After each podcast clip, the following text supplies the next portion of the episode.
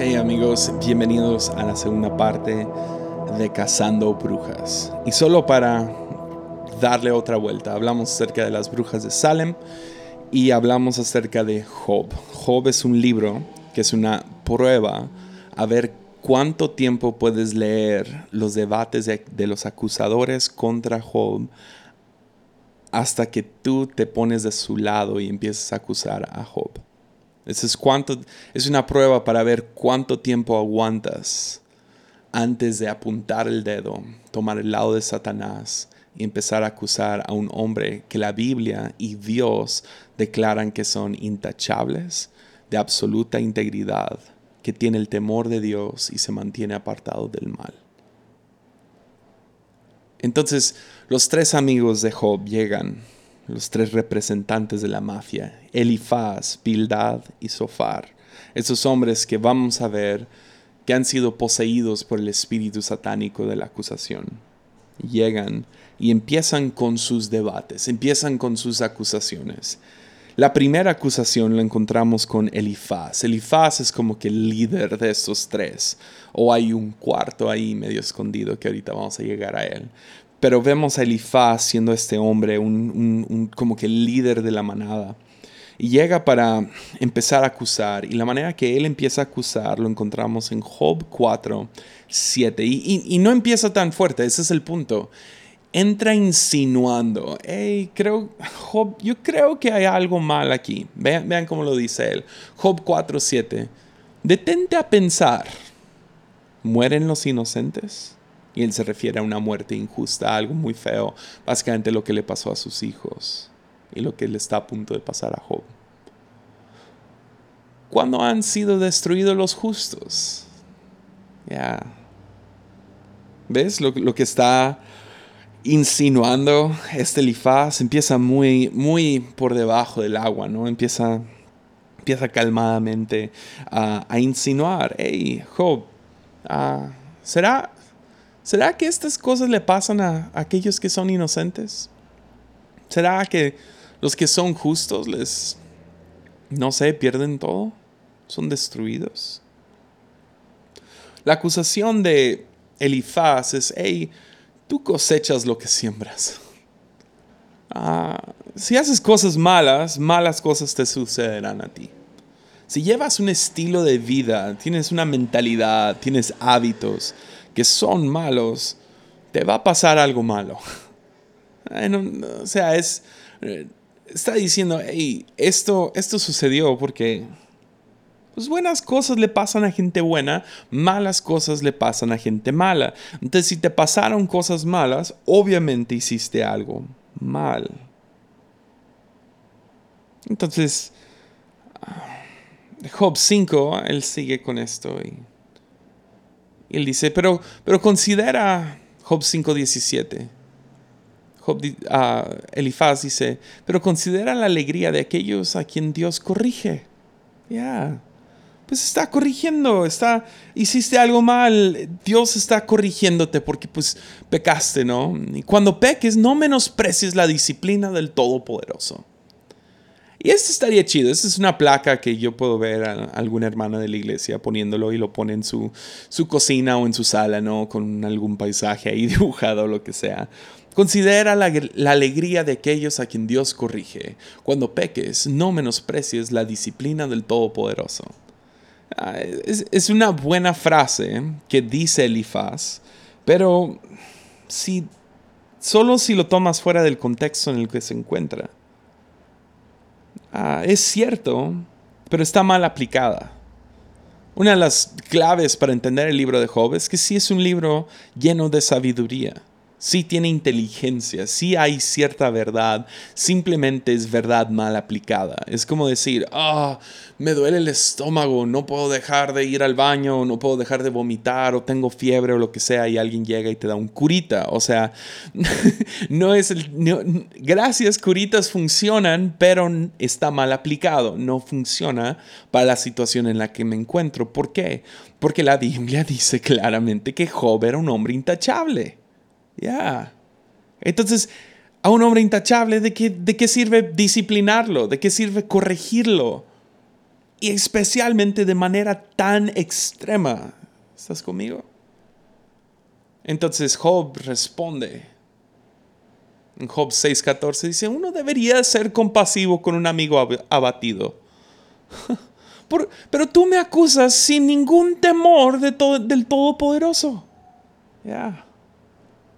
Es decirle a Dios que a Job que no odia la disciplina cuando pecas, pero no pecó. Entonces su defensa es, hey, ¿no deberías de ser compasivo conmigo? ¿Qué no tienes temor de Dios? Porque eso es lo que está presentando. Está básicamente acusando a Dios de ser injusto porque está diciendo, deberías de recibir castigo y disciplina, sin embargo, no pecó. Ahora, lo que es muy interesante acerca del libro de Job, si lo he corrido, es que Satanás solo aparece en los primeros dos capítulos. Aparece ante Dios y va y hace su desorden ahí en la tierra, y luego desaparece. Desaparece por completo la entidad de Satanás, este personaje que la Biblia llama Satanás. O podrías estar, decir que está presente en cada capítulo después de que según desaparece y llega cuando llegan los amigos de Job.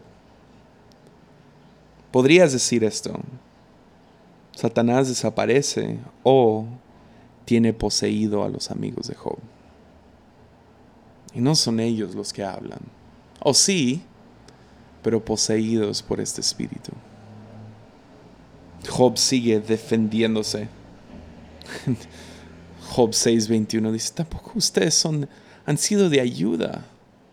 Han visto mi calamidad y les da miedo. Están tratando de encontrar alguna razón, pero no hay ninguna razón. Y esto les da miedo.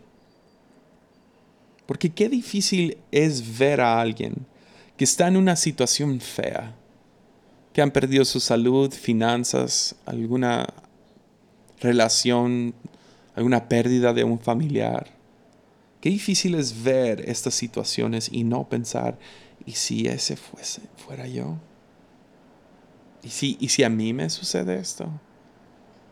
¿Y si a mí, si yo pierdo? ¿Y si a mí me da? ¿Y si, y si, y si yo estuviera en su lugar? Entonces, creamos un sistema de creencia donde esto nunca nos puede suceder. Y el sistema de creencia es, es no sé, ridículamente popular. Yo creo que todos lo hemos sentido en algún momento o creído. Es, es, probable que yo aún lo creo sin inconscientemente, ¿me entiendes? Aunque ahorita estoy en contra de este pensamiento, pero es a donde primero brinca nuestro cerebro. Porque somos poseídos por este espíritu temeroso, de este miedo que, que ve Job en sus amigos. Han visto mi calamidad y, les da miedo que les suceda lo mismo. Entonces tenemos que desarrollar una mente, una mentalidad, una forma de pensar que dice, no, esto no me puede suceder a mí. Entonces brincamos a la conclusión de que cosas malas le suceden a gente mala. Y a pesar de Número uno, es un, es un pensamiento erróneo. Aquí la misma Biblia lo está descomprobando. Es una mentira que cosas malas solo le suceden a gente mala o que cosas buenas solo le suceden a gente buena. Pero aún más feo, más cruel, es que nos lleva a acusar a víctimas. Nos lleva a ver a gente que están pasando por algo difícil y decir algo hicieron mal. Es el sistema de Elifaz, es creado por el temor de que le podría pasar lo mismo, de que él podría pasar por lo mismo.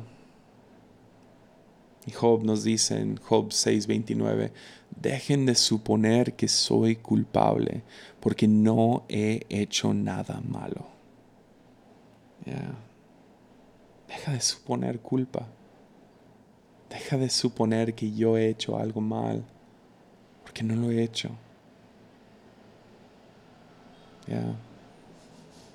Job 7:11 Job empieza a quejarse de nuevo.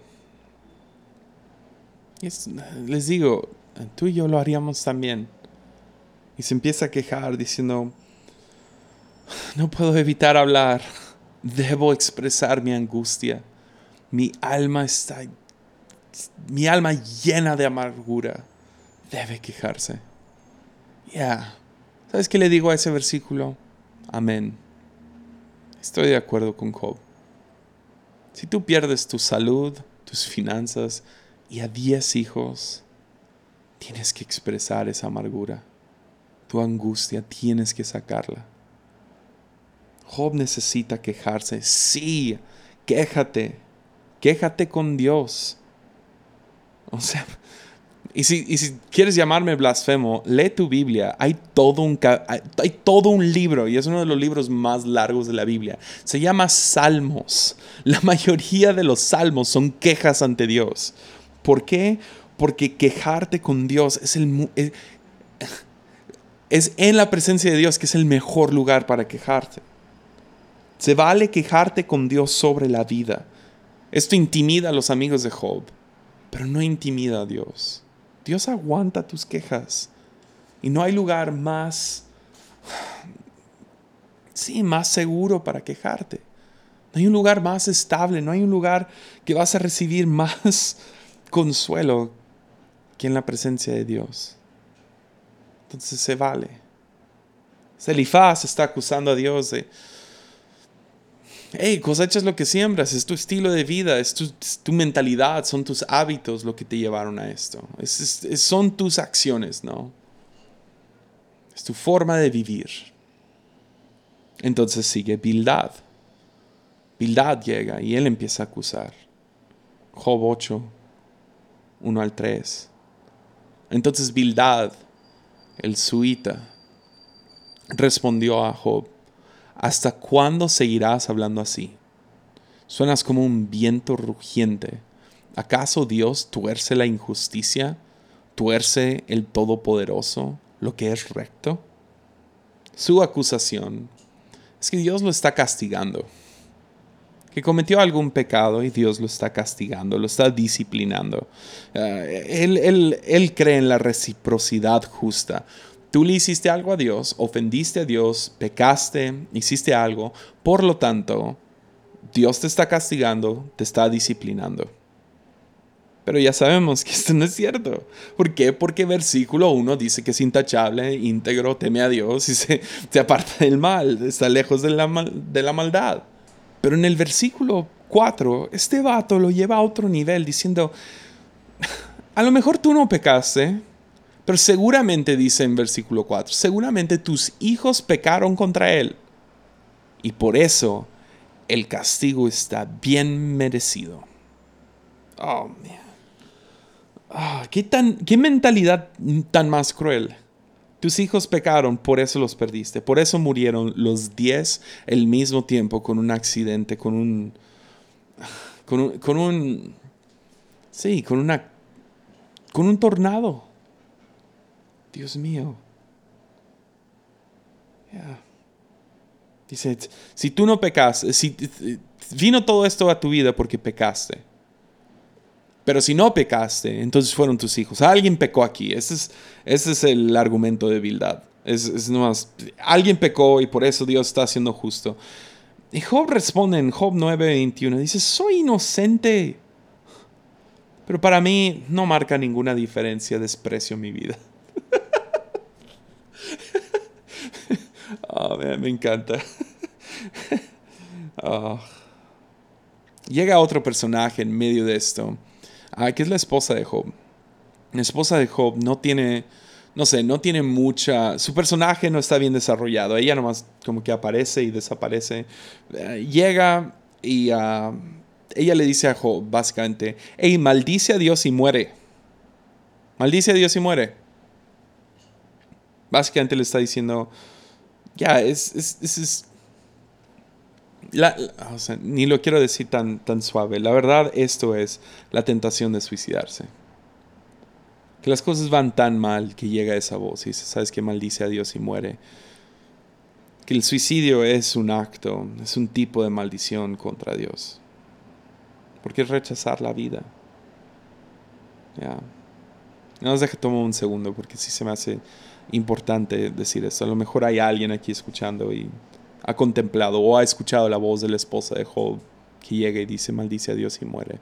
Las cosas están tan mal, no hay salida, has perdido todo. Escuché un estudio hace, hace poco, un estudio de que entrevistaron a muchas personas que realmente intentaron suicidarse, no, no nomás por algún llamar la atención, sino se habían envenenado, se habían disparado, aún colgado, y por alguna razón u otra sobrevivieron. Y ahora eran años después de haber sobrevivido al intento de un suicidio.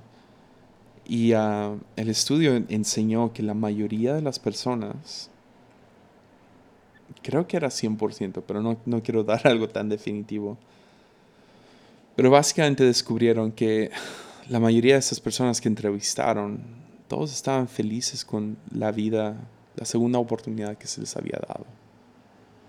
Yo más quiero decir esto. Si la, voz de la esposa de Job ha llegado a tu vida porque tú has pasado por algo difícil y estás escuchando esa voz que dice, hey, maldice a Dios y muere, quítate la vida, maldice a Dios y muere. Um, hay cosas que tu futuro yo uh, está consciente de razones para vivir que tu presente yo aún no descubre. Porque ves, la vida es un regalo, lo cual vamos a ver en un momento, es una de las claves de este libro. La vida es un regalo.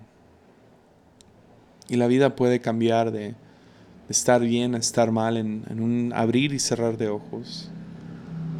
Pero también servimos a un Dios que está en el negocio de redimir toda situación, que también es, es otro tema central de este libro, que Dios puede redimir cualquier situación.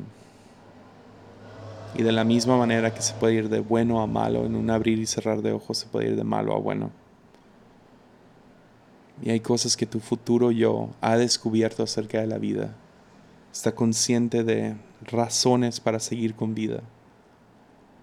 Que tu presente yo, que el día de hoy tú todavía no conoces. Entonces sigue hacia adelante.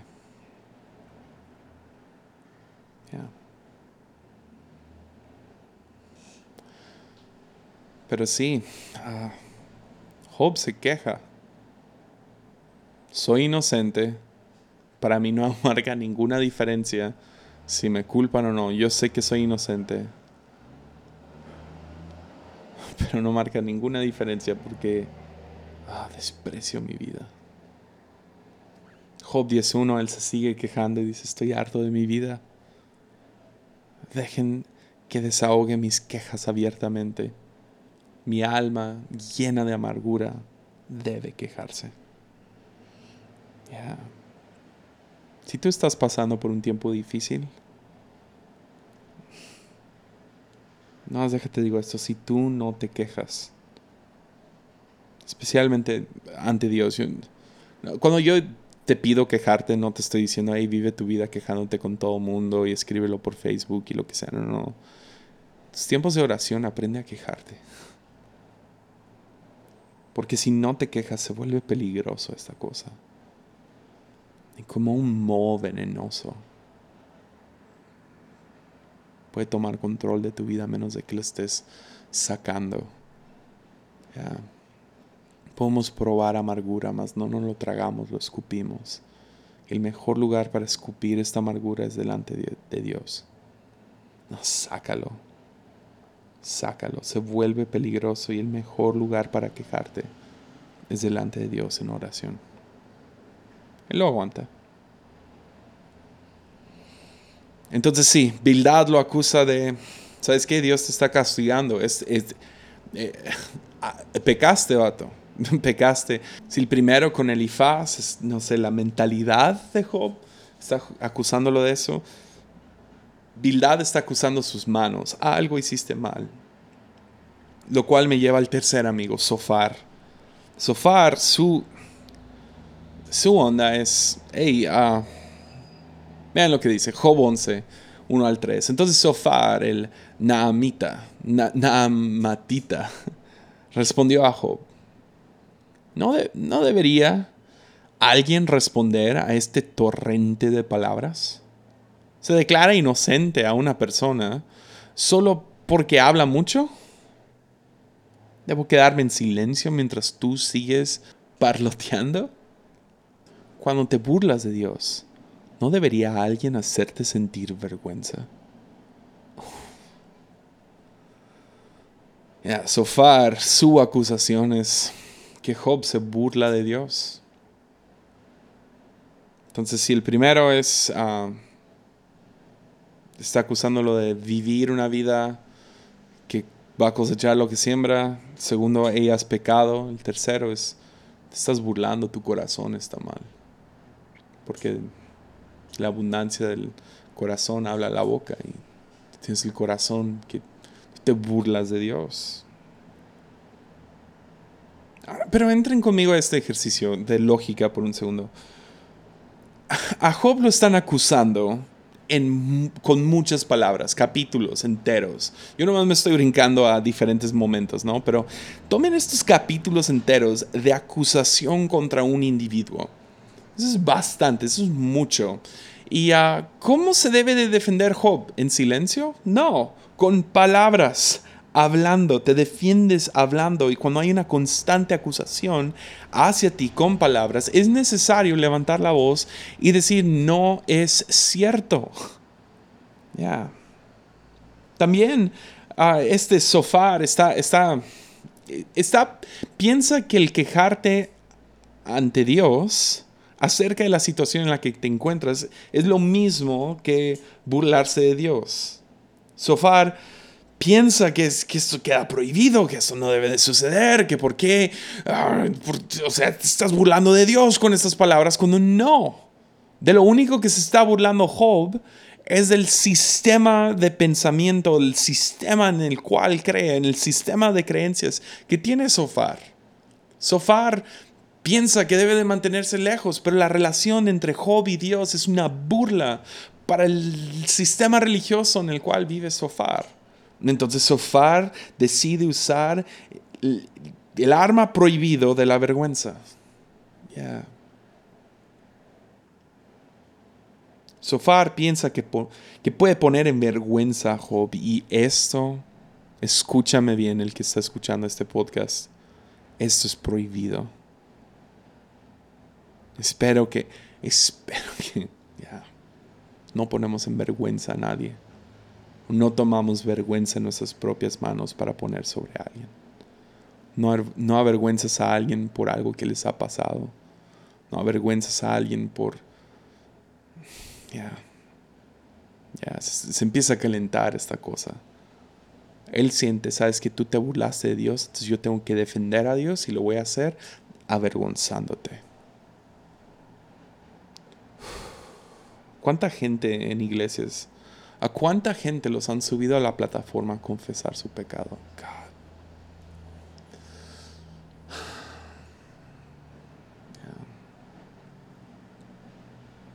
Yeah. No necesitas defender a Dios de esa manera.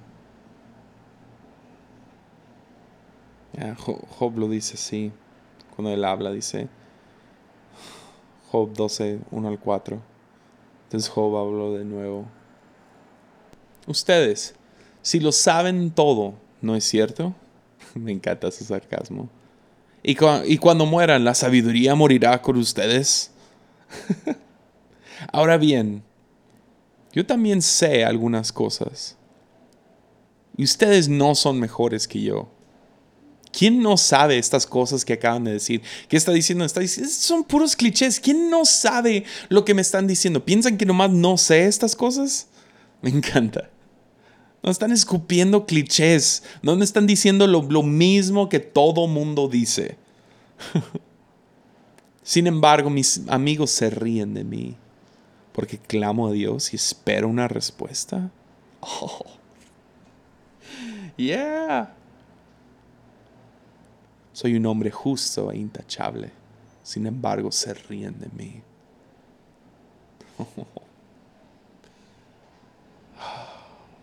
Job 13, 7.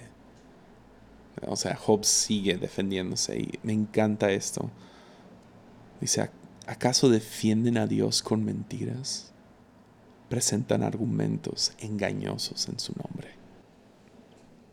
¿Ves? Sentimos en este espíritu acusatorio, sentimos la necesidad de defender a Dios ante injusticia.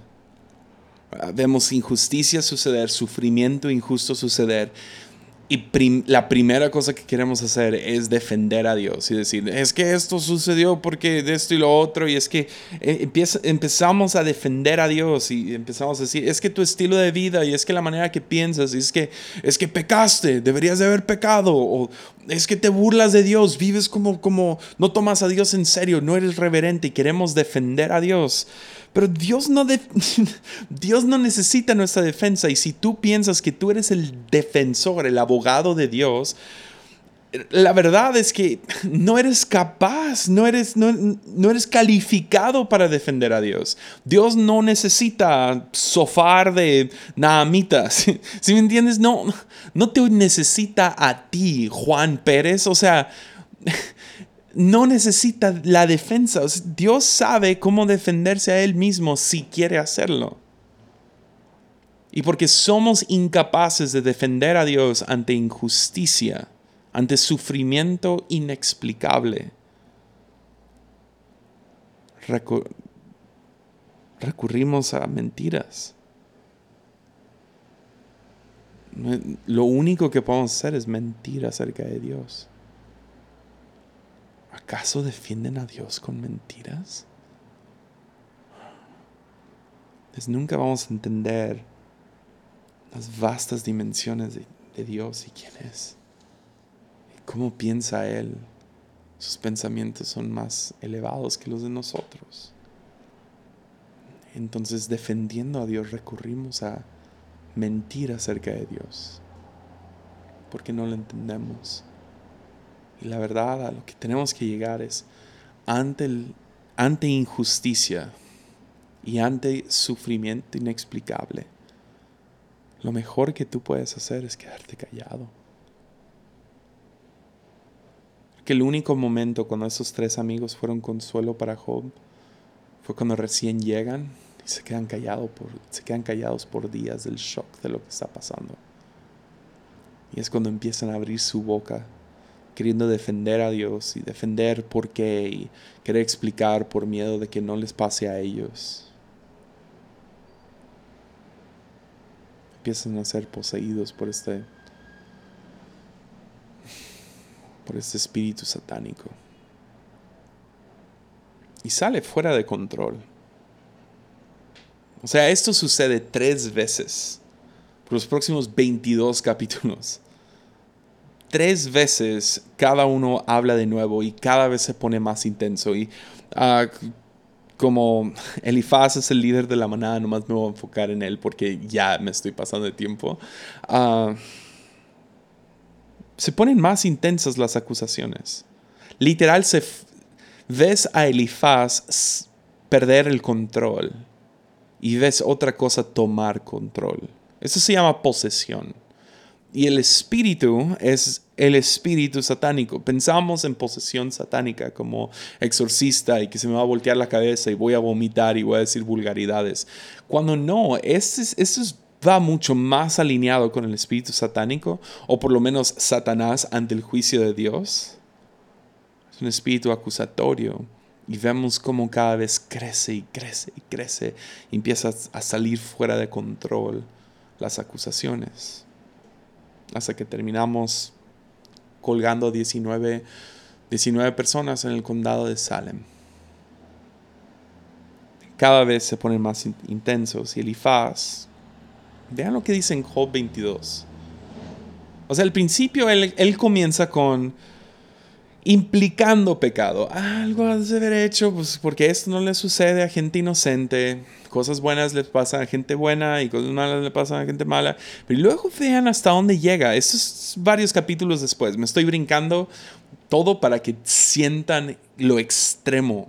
¿okay? No ha sucedido nada fuera de ellos nomás debatiéndose entre ellos. Ellos acusando y Job, Job defendiéndose. Y en Job 22, 4 al 5 dice, ¿acaso Él te acusa y trae juicio contra ti, hablando de Dios. ¿Acaso Dios o Él te acusa y trae juicio contra ti porque eres tan piadoso? No. Se debe a tu maldad. Tus pecados no tienen límite. ¿Qué? O sea, esto brinca Elifaz. Empezó implicando pecado y ahora, ahora le está diciendo, eres un pecador sin límites.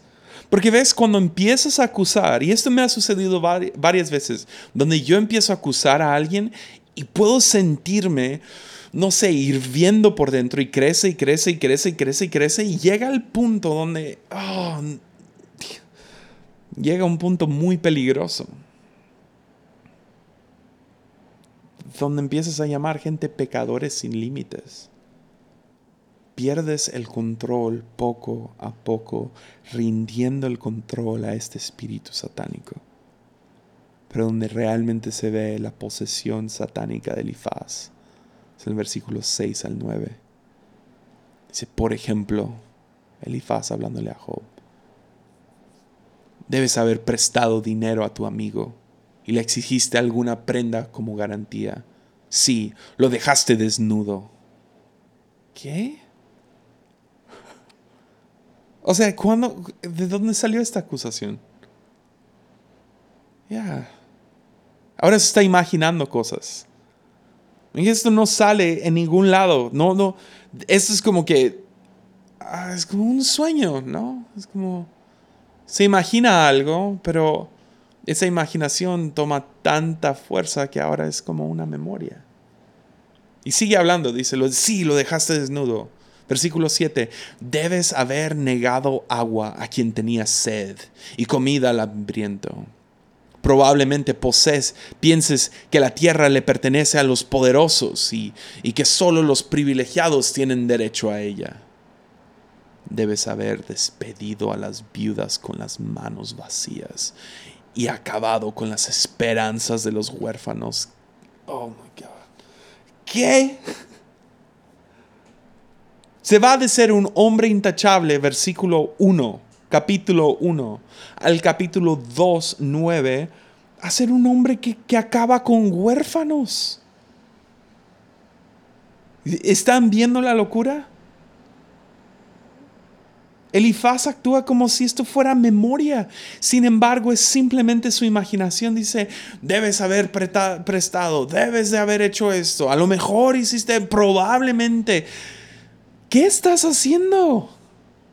¿Cómo estás brincando a estas conclusiones con tantas fuerzas? Y Job contesta, Job 31, 16, ¿he rehusado ayudar al pobre? ¿O he acabado con las esperanzas de las viudas? ¿He sido tacaño con mi comida o me he negado a compartirla con los huérfanos? No, desde la niñez he cuidado a los huérfanos como un padre y toda mi vida me he ocupado de las viudas. Cuando veía sin vestido a los que no tienen hogar y a los necesitados sin nada que ponerse, ¿acaso no me alababan por darles ropas de lana para combatir el frío? La memoria, disque memoria de Elifaz es una mentira. Job mantiene su inocencia. Nueve veces es acusado y nueve veces se defiende. Y el versículo, el capítulo 32, verso 1, dice, los tres amigos de Job no quisieron responderle más, porque él insistía en su inocencia. Ahora, dirías, pues sí, claro, es inocente. ya. Es muy difícil mantener tu inocencia y no ceder a la acusación. hacen películas acerca de esto. O sea, todos han visto las noticias de, de cómo policías antagonizan a gente a, tal grado que confiesan a crímenes que nunca cometieron. Terminamos creyéndonos es más, yo creo que hay alguien del otro lado de este podcast que ha sido acusado vez tras vez de la misma cosa hasta que finalmente te la creíste y te rendiste. Y es hora de levantarte la sangre de Jesús y recordar que tú sigues inocente. Porque Job pudo. Job mantiene su inocencia. Pero luego llega el golpe más duro. El golpe más cruel. Ahora, el libro de Job se cree que se acaba en el versículo 31 y luego toma lugar los últimos versículos cuando ya Dios llega en un torbellino, pero después agregaron seis capítulos y es la historia de un hombre llamado Eliú, un joven, que entra hablando de la nada, que según estaba callado todo este tiempo. Y se cree por ser algún tipo de obra de teatro que después le agregaron esta escena y es la razón que cuando Dios regaña a los tres amigos, no regaña a Eliú. Y mucha gente ha tomado esto como para decir, Dios no regañó a Eliú, entonces Eliú ha de haber, tenido, ha de haber sido la voz de razón. Y no, la verdad es porque muchos están de acuerdo, ah, teólogos y lo que sea, que la razón que Dios no regaña a Eliú es porque Eliú no está en la historia original. Eliú es una es como que lo agregaron después a la historia. Y esa es la historia de Eliú. Lo cual en mi opinión es el más cruel. Job 32, 2 al 8. No más vean, vean que definitivamente este muchacho no habla de parte de Dios, ¿ok? Entonces Eliú, hijo de Baraquel, el Busita, del clan de Ram, se enojó. Porque Job no quería admitir que había pecado y que Dios tenía razón cuando lo castigó. Ya, porque Job era inocente, Pero bueno, ok, me estoy adelantando.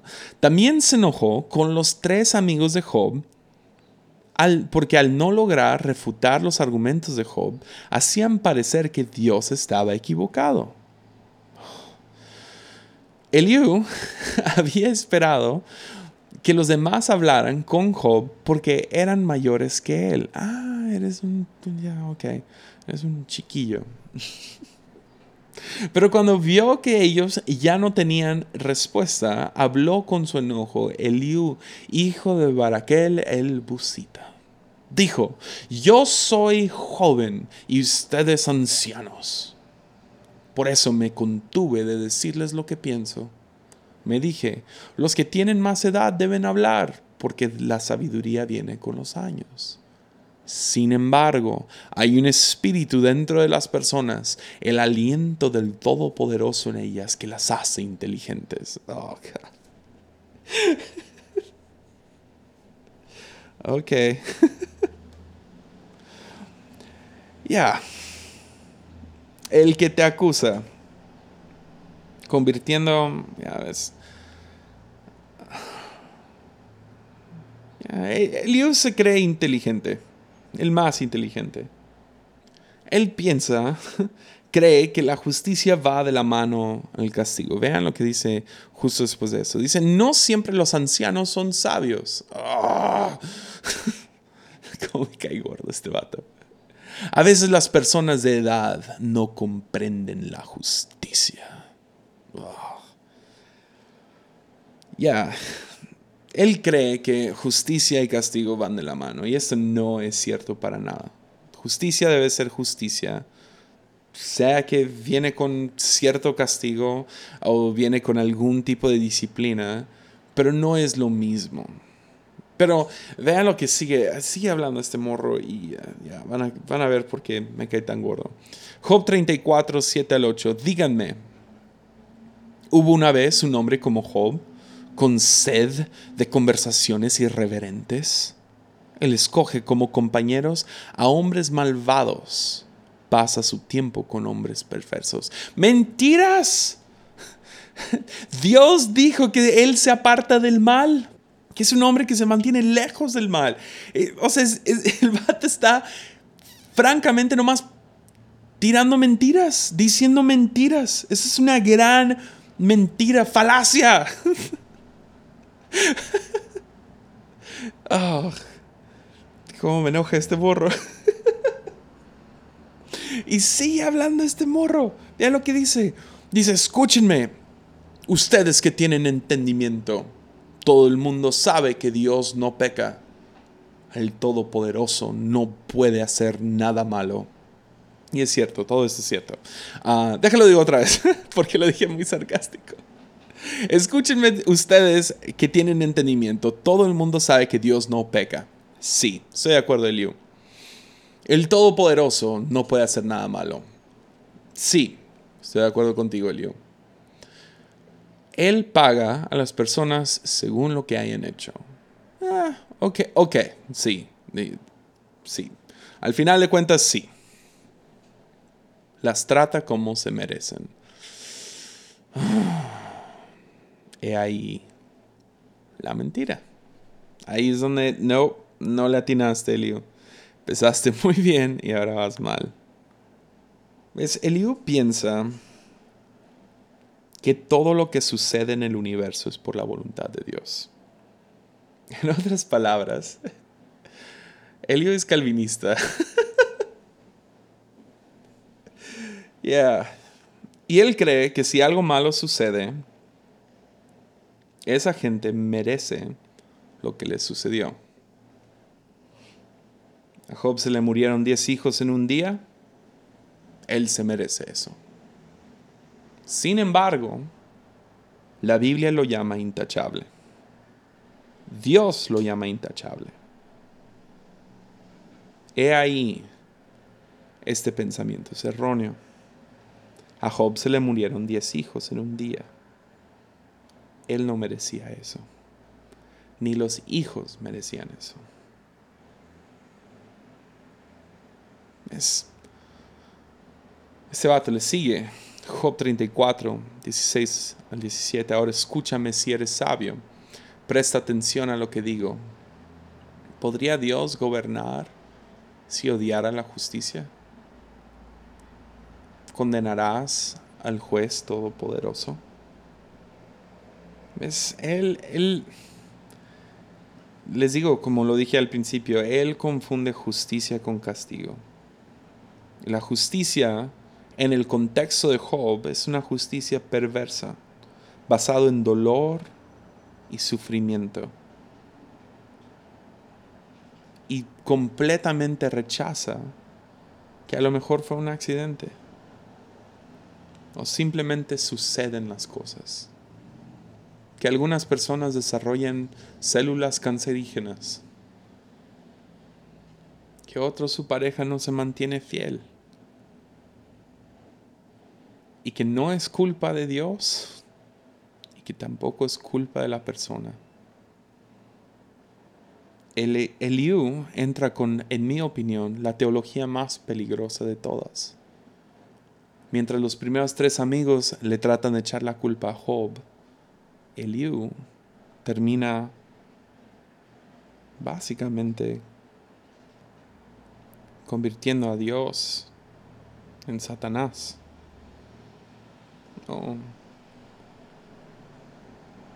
En malo. Tener una justicia perversa, cruel, llena de sufrimiento. Es una terrible teología. Si algo malo te sucede, es porque te la mereces. Y Dios está en el cielo con un dedo apuntando hacia tu pecado, tu mal corazón, tus, mal, tus manos, tus pies, tus tu corazón, tu mente, tus acciones. Ya. Eliú lo escala, oh, lo lleva a un lugar muy oscuro. Sigue hablando este muchacho. Job 34, 35 al 37. Job habla por ignorancia. Sus palabras carecen percepción, dice este morro. Job, te mereces la pena máxima. Ah.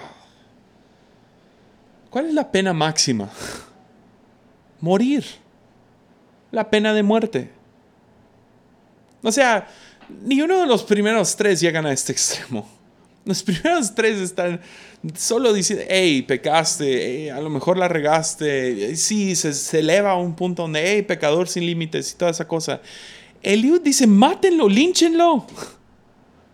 O sea, ah, este es a donde te lleva este espíritu de acusación. Solo se incrementa y se incrementa y se incrementa. Y hierve, hierve, hierve, hierve hasta explotar. ¿Y cuál es la, la condena para una, un hombre que pobre es una víctima? Accidente tras accidente sucede. Se ha mantenido íntegro, no ha culpado a Dios. Sí, se ha quejado ante Dios, pero ¿quién no? Eso no es ningún pecado. Eliú piensa que Job merece morir. ¿Y por qué? Le pone, le pone encima, ah, en, un ambiente religioso, la peor acusación de todas. Mereces la pena de muerte, la pena máxima, por tu manera malvada de responder, de hablar, pues a tu pues a tu pecado has añadido rebelión, no muestras ningún respeto y dices muchas palabras de enojo contra Dios. ¿Sabes qué, cómo se llama eso? Blasfemia. Él está acusando de Job de blasfemia.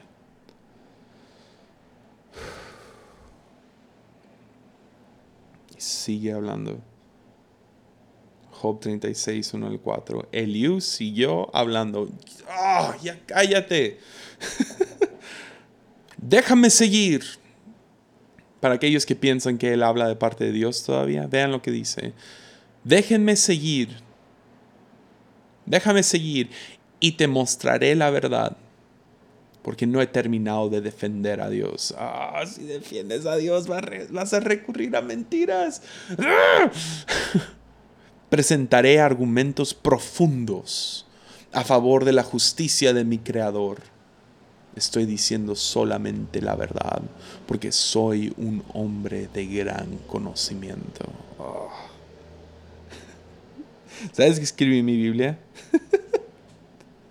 Le puse, puse entre el margen, ya cállate, morro arrogante.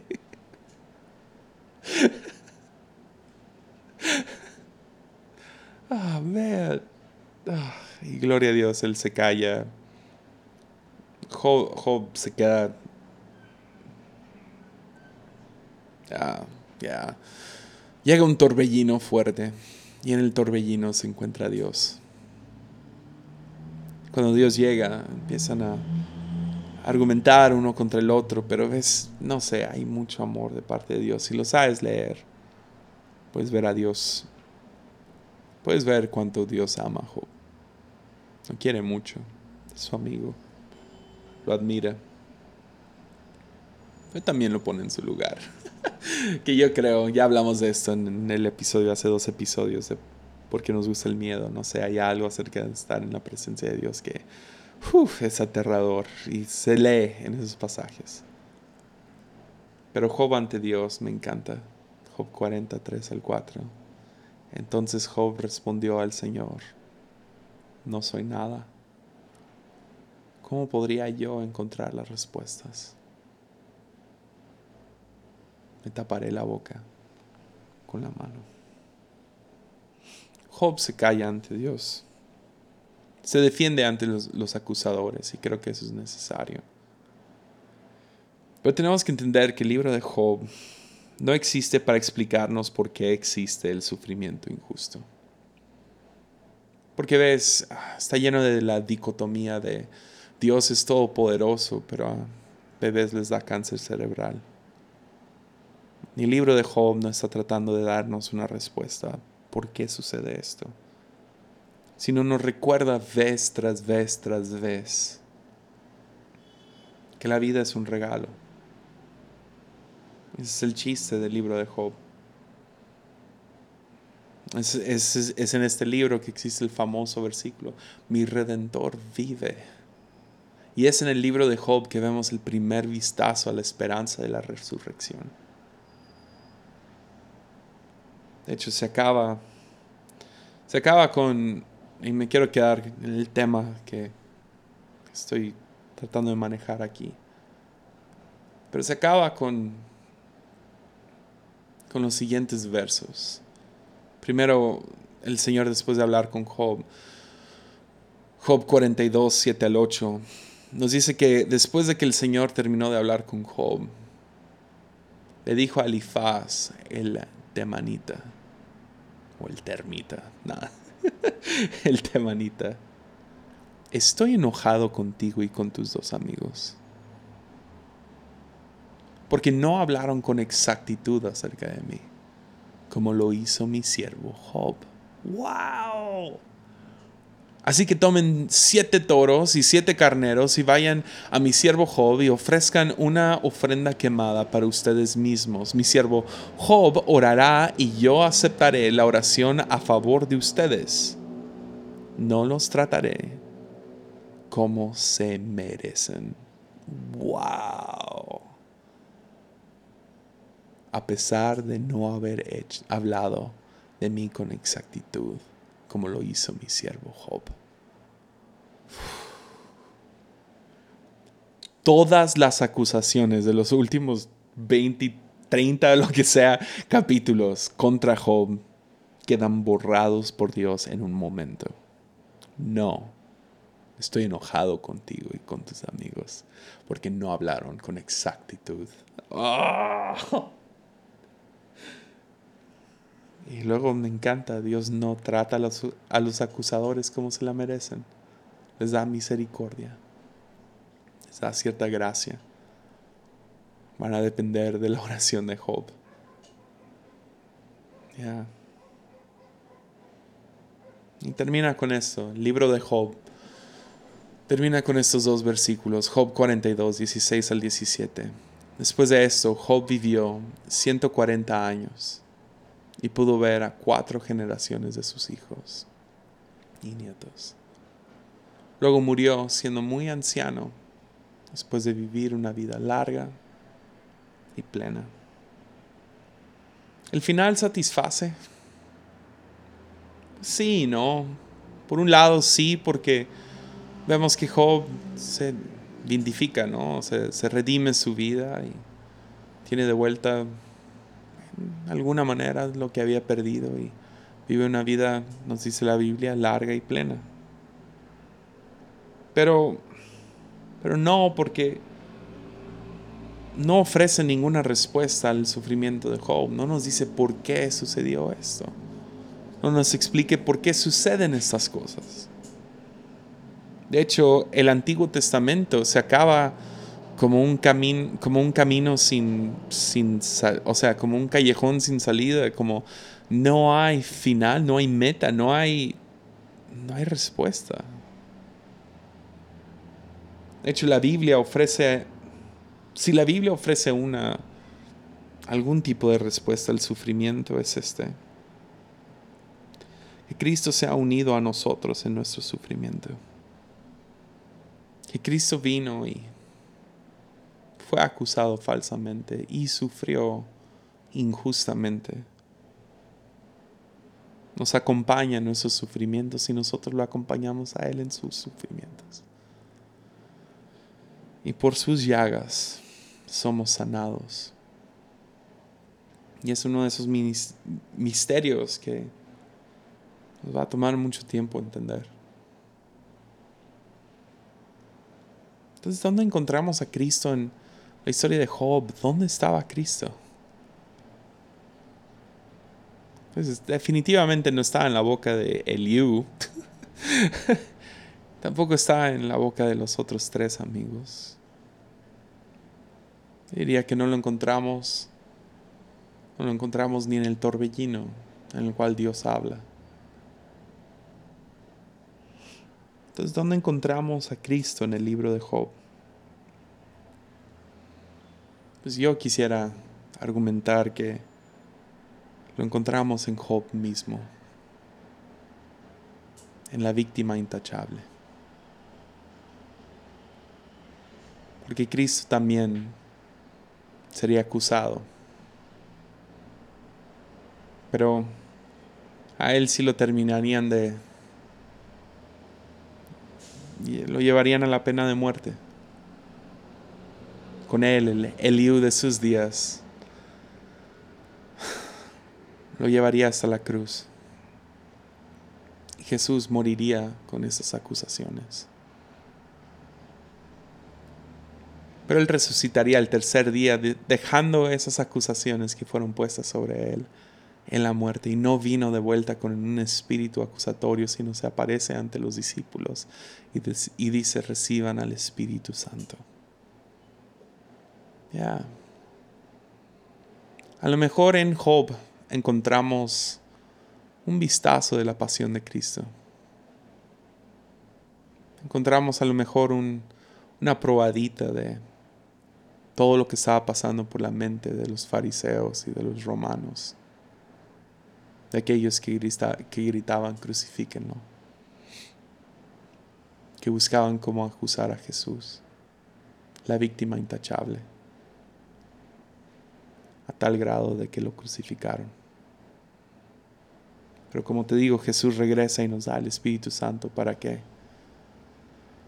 Para poder no acusar para no ser poseídos por un espíritu satánico, sino ser poseídos por el Espíritu Santo, el cual viene y nos, nos, nos salva de la acusación, nos salva de ser acusadores y nos hace aliados. Entonces dejemos de cazar brujas y vivamos siendo aliados de aquellos que han sido marginados, aquellos que viven con prejuicio, aquellos contra el prejuicio, que el prejuicio ha sido contra ellos. Levantemos nuestra voz por aquellas víctimas de la acusación seamos aliados en el nombre de Jesús. Ánimo.